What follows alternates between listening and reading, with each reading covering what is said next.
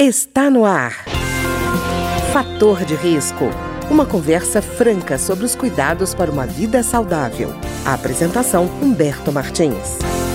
Olá, no programa de hoje nós vamos voltar a conversar sobre a questão da relação médico-paciente com a psicóloga Marta Vieira, que é psicóloga clínica do Departamento Médico da Câmara dos Deputados. Marta, a gente no último programa a gente teve falando muito sobre a questão da confiança e você falou também que houve um trabalho de desenvolvimento de duas cartilhas, né? Sim, uma cartilha para o paciente uhum. e uma cartilha para o corpo clínico. Uhum. É, qual a diferença entre essas duas diretrizes? Por que foi importante separar essas coisas? Não é isso, quer dizer, o que, como é que o médico pode melhorar o relacionamento, né? Ele ter consciência de que a escuta, o exame, ainda é uma ferramenta que ele tem, embora a gente esteja imerso em tecnologia, mas nada substitui isso. Ele está atento para como ele pode melhorar a relação e o paciente também saber que ele também pode interferir, pode melhorar essa comunicação, né? Não é só o médico, ele também pode contribuir. E Marta, eu fico pensando, a primeira consulta é uma questão, é um momento decisivo nessa relação de confiança, né? Porque a pessoa chega com um problema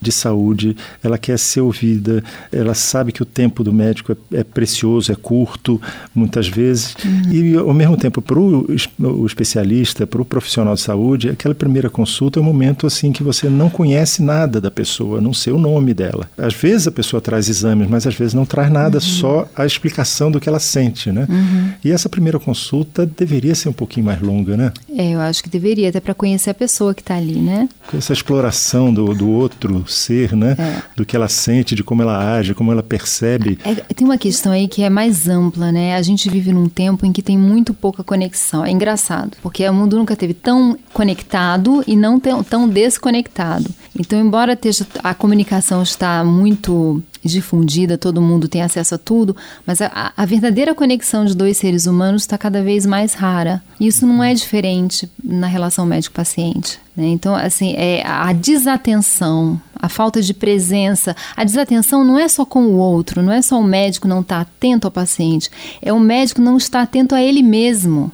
É ele uhum. pensar assim, nossa, esse paciente, eu, eu, eu, não, eu não gosto dele, então eu tenho que ter cuidado, porque eu posso é, atender pior porque uhum. eu não uhum. gosto dele, eu acho ele chato. Ou o contrário, eu gosto demais desse paciente também, luzinha vermelha. Eu posso, às vezes, deixar escapar porque o sentimento muito positivo também faz errar. Uhum. Ou eu, eu tô, será que eu não concluí muito depressa? Deixa eu fazer uma checagem. Ou eu não estou bem hoje, eu estou cansado. Então eu tenho que ter mais calma. Essa questão da atenção não é só para o outro, é para si mesmo. Um bom médico ele tem que estar tá se trabalhando em todos os níveis, né? E tem uma coisa interessante, Humberto, que é pensar o seguinte: antigamente, lá, lá atrás mesmo, o médico, o terapeuta e o sacerdote eram a mesma pessoa. Então, nesse trabalho de cura, você trabalhava a pessoa integralmente. Era a mente, o corpo, a emoção, o corpo e o espiritual tudo junto. Uhum. Então era uma coisa de uma integração muito maior. Hoje não, a gente está separando, está fragmentando. Mas em algum nível aquilo está tá presente, né? Então, quando você vê em pesquisas, por exemplo, que se você, se, se o médico dá um analgésico, mas ele foi lá, olhou no seu olho, te deu um conforto, aquele analgésico vai funcionar melhor. Ou se você teve uma boa conversa com ele, você às vezes no meio de uma consulta vem um segredo, vem uma confidência. Tudo que aumentar a confiança faz até o remédio agir melhor, né? Até o antibiótico funciona melhor quando a relação médico-paciente é boa. Isso, você estava me dizendo que a gente tem não apoio é... em pesquisa, né? Sim, tem apoio em pesquisa, né? É, isso não é eu, eu não, acho, não, não é, é acho, pesquisa. Mas, né? mas porque, porque há uma, uma unidade, né? Sabe que os médicos gregos, eles passavam suas ervas, né? Seus medicamentos, as terapêuticas, às vezes de banhos e dietas, e a tragédia que o paciente deveria assistir. Né? Então você vê como ele é, esse médico grego ainda trabalhava em vários níveis. Né? É claro que hoje em dia a gente, o mundo mudou. É muito difícil essa medicina bonita, essa medicina inteira, né? Mas eu acho que a gente deve tentar buscar preservar um pouco disso. E uhum. aí entra também a própria satisfação do médico com o seu trabalho. Porque uma uhum. coisa que eu acho importante comentar, eu tenho uma pessoa, um dos médicos do grupo, ele fez um comentário sobre uma insatisfação crescente dos profissionais da medicina, de que muitos foram fazer medicina ou porque achavam que iam ganhar dinheiro, ou porque tinham essa inspiração dessa bela imagem do médico, desse esse trabalho bonito de cuidar, de curar, de, né? E quando ele cai na realidade do mundo hoje, ele percebe que o papel do médico está muito esvaziado. Está uhum. muito esvaziado, ele está muito apequenado, né? Ele está muitas vezes o paciente já chega, já tem até o remédio que ele quer tomar, o paciente também não tem muito respeito pelo médico e o médico não está ganhando mais tanto dinheiro e aquela bela imagem da medicina, o mundo está meio que triturando essa imagem. Mas essa bela imagem da medicina é o que inspira, é o que faz o médico ser melhor. Então ela tem que ser resgatada, né? Não, inclusive o médico muitas vezes trabalha sob condições muito adversas, né? Sim. Eu, eu digo na área pública, eu já conversei com médicos que desistiram porque chegava a ponto de ter que tirar o dinheiro do próprio bolso para mandar comprar um medicamento que ele sabia, ou dar esse medicamento agora, ou essa pessoa vai entrar num quadro muito grave e não tem esse medicamento na unidade é, de saúde. É verdade. Eu me lembro de um professor meu da UERJ, quando eu fiz medicina, que ele falava assim que às vezes a pessoa chegava passando mal e ele, depois de examinar, ele via que a pessoa estava com fome. Aí ele hum. dava um dinheiro para a pessoa comer, né? E aquilo não vai resolver, né? Mas hum. aí entra de novo a questão da emoção, né? Como que eu, como médico, lido com a minha emoção, com o meu limite, a minha frustração. Porque quando você lida com sofrimento, você tem que ter isso muito bem trabalhado. Você não uhum. vai acabar com o sofrimento do mundo, você não vai resolver tudo. Então você faz o que você pode. Uhum. Mas esse trabalho de você saber qual é o tamanho da sua corda para tirar a outra pessoa do buraco e não querer é, e não carregar, isso também é não é ficar frio, não cair no buraco junto. Né? Isso, né? porque a mensagem que eu recebi na medicina é assim: você tem que ser frio, senão você está lascado. Quer dizer, uhum. como você não pode resolver, você tem que ficar indiferente. Não é por aí. Mas né? e também é uma pessoa que se disciplina a ser indiferente deve ser uma pessoa muito infeliz, não é? E não precisa, né? Na verdade, quando você. A compaixão tem essa grande importância. Quando uma pessoa tem compaixão, ela lida com o sofrimento sem afundar no sofrimento. Uhum. Porque a compaixão é um sentimento positivo, um sentimento que é, ele é libertador. Uhum. Então tem essa coisa do, do, emocional do próprio médico, ele está ele tá percebendo como ele está, né? E como o paciente está também. E Marta estava vendo, você falando da valorização da medicina, tem áreas que são absolutamente assim, pouco consideradas, né? A gente tem essa área que tratariam de uma maneira mais integral a pessoa, como por exemplo médico de família, uhum. a medicina social, até o generalista ou aquele dos cuidados paliativos, uhum. eles são vistos como uma subespecialidade, como um, uma sub-área dentro da medicina e eu acho que elas são é, essenciais para fazer inclusive aquela, triagem. Eu acho, é, aí entra na questão econômica econômica, né? A medicina está muito pressionada por interesses econômicos, inter interesses, né? E claro que está. E até o próprio médico nem sabe esses limites às vezes, né? Uma coisa importante, né? Às vezes um bom exame físico e uma boa consulta, ela resolve, ela elimina a necessidade de um monte de exames caros e que custam tempo e dinheiro. Só que o próprio paciente não acredita nisso, né? Se o médico não passa os exames lá e não, e não sai com remedinho, o paciente não se sente bem atendido. Então, o médico acaba sendo pressionado a fazer esse jogo também, porque ele escapa ao controle dele, isso está na cultura. Interesse econômico. O interesse econômico muito forte diminui o médico, diminui o que ele tem para fazer. E isso esvazia, isso desestimula. É claro que a gente não vai mudar o mundo, isso está aí, né? Mas eu acho que falar sobre o assunto e estar tá consciente dele ajuda a gente, pelo menos, a dar umas amenizadas e buscar uma coisa melhor. E, Marta, a questão se reflete até num lado que eu acho que dá frustração para os dois, tanto para paciente quanto para médico, que é a questão da adesão no, do tratamento. Né? O médico, por exemplo, que se envolve para tentar ajudar e o paciente não volta mais, isso é frustrante para ele. E, por outro lado, o paciente que não confia no médico e vai lá e diz, ah, esse remédio não resolveu e não volta, é, também acaba que, trabalhando Eu acho que nessa questão de adesão ao tratamento, né, de novo, a boa relação ajuda muito e a boa escuta, né, porque assim, por que, que não aderiu ao tratamento? O que está havendo? O que é difícil para você fazer isso? O que que você, às vezes tem um medo, tem uma fantasia, ah, se eu tomar esse remédio eu vou ter tal problema. Às vezes tem uma dificuldade prática da vida dele. Ah, doutor, eu, eu, às vezes o médico pode passar por uma receita, tome o remédio, sei lá, esse aqui, e o, e o, paciente não lê direito, ele não consegue organizar aquilo. Pois é, né? isso é uma questão que até eu ia te perguntar, a questão do termo técnico, né?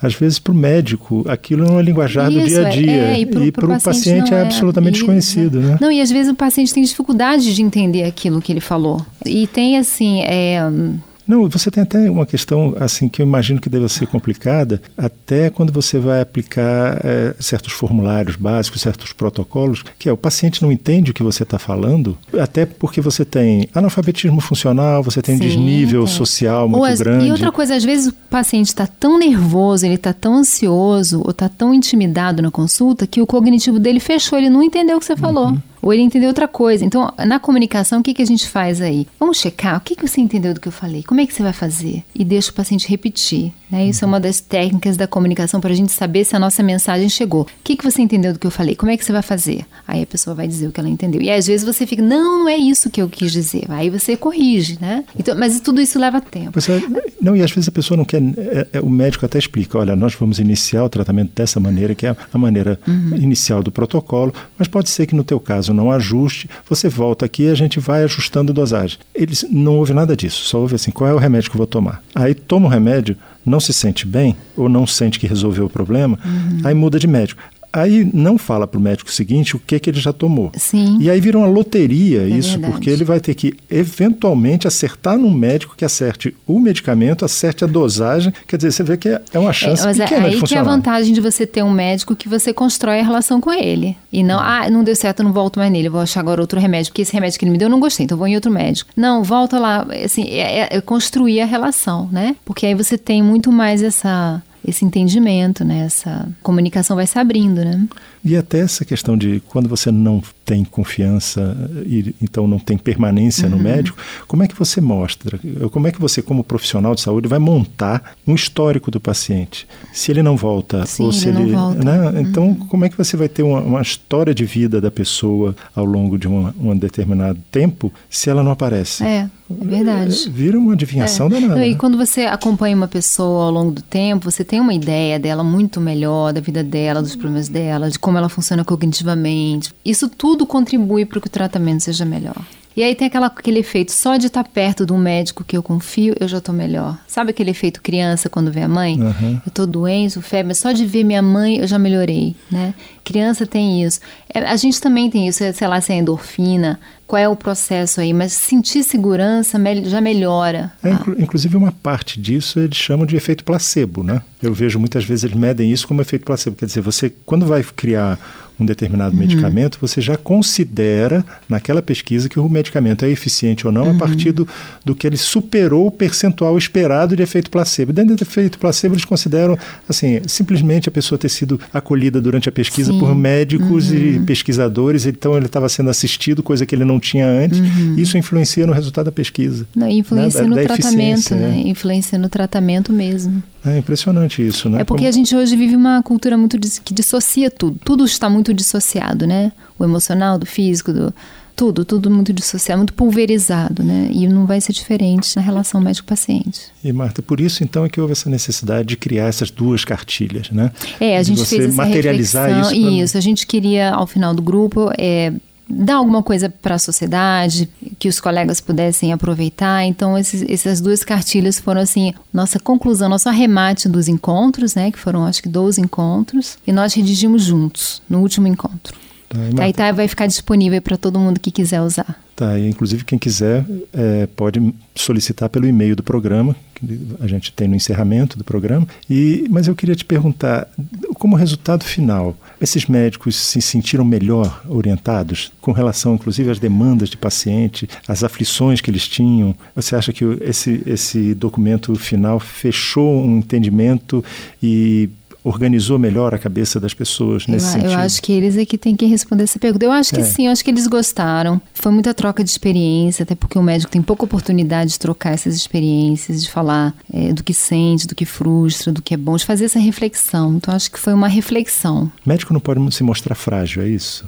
Porque quando ele faz esse tipo de reflexão, de dizer assim, explica melhor aquilo que você está sentindo. É, eu acho, é, a coisa de não sentir frágil vem dessa projeção que, que o médico carrega de poder, né? Uhum. Ele é muito, ele sabe, ele é um médico. Então, um médico, por exemplo, falar assim, olha, eu não sei o que você tem, eu vou pesquisar. É uma coragem fazer, é muito honesto, é muito, é muito corajoso, é muito uhum. verdadeiro. Mas é difícil o médico fazer isso. Olha, eu não sei, eu vou, eu vou ver o que, que, é, eu não sei ainda. E isso é muito bacana. A gente, no, no grupo, grupo a gente teve uma um depoimento de uma paciente que foi atendida por uma das médicas do grupo, em que ela tinha um caso muito difícil, muito, enfim, que não, a medicina estava com dificuldade de, de encontrar resposta, né? E a médica que atendeu falou assim: Eu não sei, mas eu tô com você, eu vou, vamos pesquisar. E se interessou, e se engajou, e foi buscar.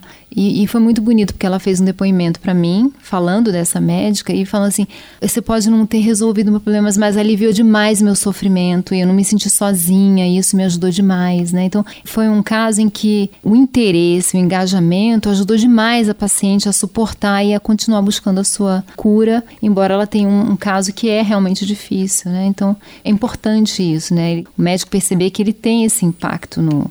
Quem vai buscar um médico está fragilizado.